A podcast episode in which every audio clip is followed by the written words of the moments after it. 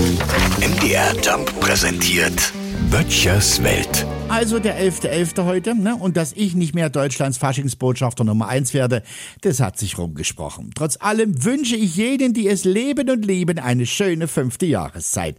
Ja, jetzt ist es also wieder soweit, wo einstige Maskenmuffel freiwillig welche aufsetzen.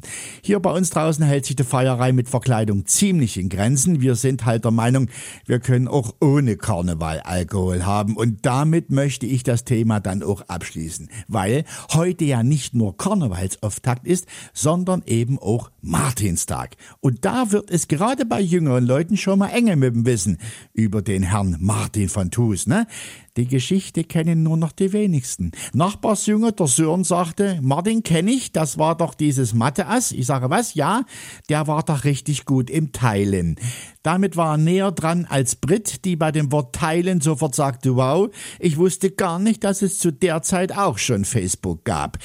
Ich habe den beiden damals erzählt vom Bischof und dem Mantel und dem Teilen und dem traditionellen Essen an diesem Tag.